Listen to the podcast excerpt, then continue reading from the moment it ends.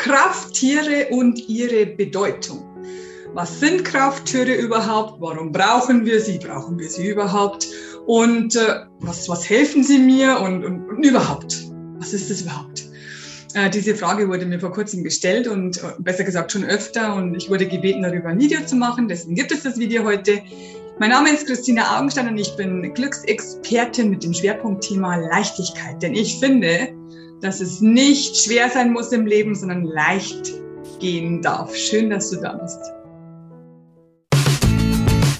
Mein Name ist Christina Augenstein und ich habe heute einen wundervollen Gast.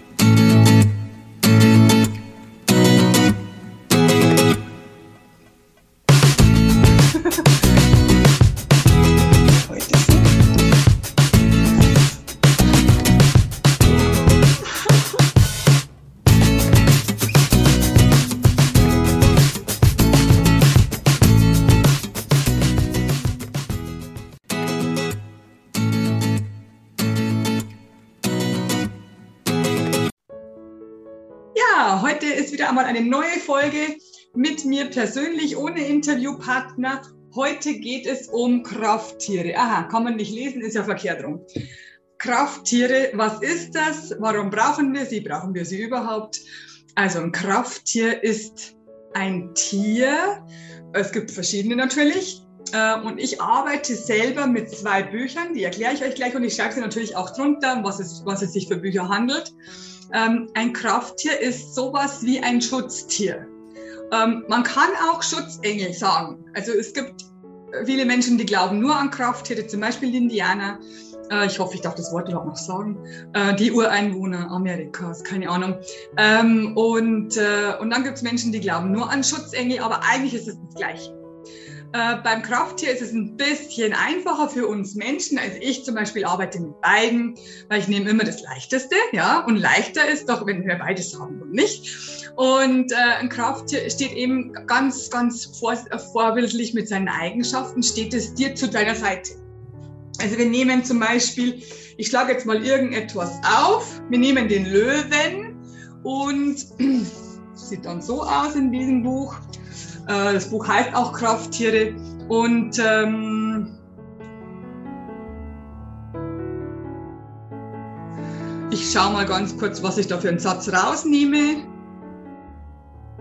Nichts kann dir schaden, du bist geschützt und solange du zuhörst und aus deiner kostbarsten Quelle heraus handelst, dem Herzen deines Herzens. Zum Beispiel, ja, der, der, die, die Qualität des Löwen ist Würde, und er strahlt eben Würde, Göttlichkeit und Adel aus. Also wenn du einen Löwen als Krafttier hast, und ich erkläre noch mal ganz kurz nachher, was, wie du zu deinem Krafttier kommst, habe ich auch schon öfter eine Meditation gemacht, äh, dann nimmst du dir, also der, der Löwe ist zum Beispiel dein Krafttier, du nimmst dir einfach die Eigenschaften des Löwen, erstens, die du in ihm siehst, in diesem Tier, oder die eben, wenn du es nicht weißt, ein Buch schreibt oder was halt, was halt die, die Medien schreiben, und diese Qualitäten kannst du dir zunutze machen, indem du sie in dich integrierst und sie eben auch ausstrahlen kannst. Also wenn ich jetzt den Löwen als Krafttier habe, dann kann sollte ich mehr Würde, mehr Anmut, mehr Qualität ausstrahlen. Zum Beispiel.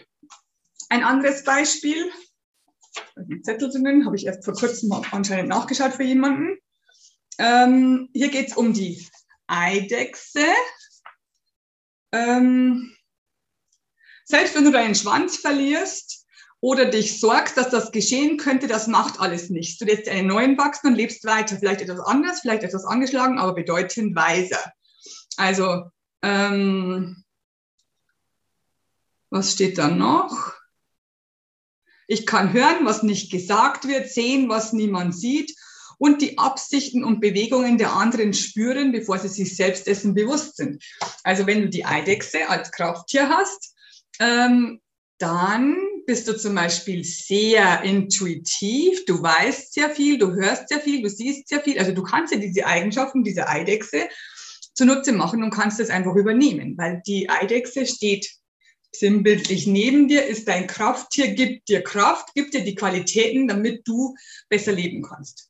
Also so erkläre ich das immer. Ähm, wenn dieses Buch nicht reicht, weil eben der Steven ähm, das sieht man auch alles nicht, äh, in Amerika wohnt oder in Australien, ich weiß es gar nicht. Äh, die haben halt nicht alle Tiere wie wir oder nehmen nicht alle her. Dann nehme ich Tierboten von Angela Kemper. Und äh, da stehen auch ganz tolle Sachen drin. Also ich sage dir zum Beispiel, fällt mir nicht, ich sage, ich mache irgendwas Einfaches. Genau, ich nehme mal die Kreuzspinne.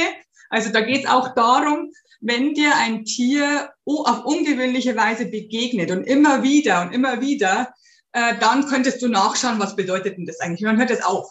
Also wenn dir zum Beispiel die Kreuzspinne immer wieder begegnet, ist ja die biologische Bedeutung, die Traumdeutung. Und die spirituelle Botschaft bedeutet Wächterin und Öffnerin eines Schutzraums. Äh, sie stellt für dich den Weg zu einer spirituellen Verbindung her. Sie markiert den Eingang, das Tor zu einem besonderen Ort mit einer neuen Energie. Ähm,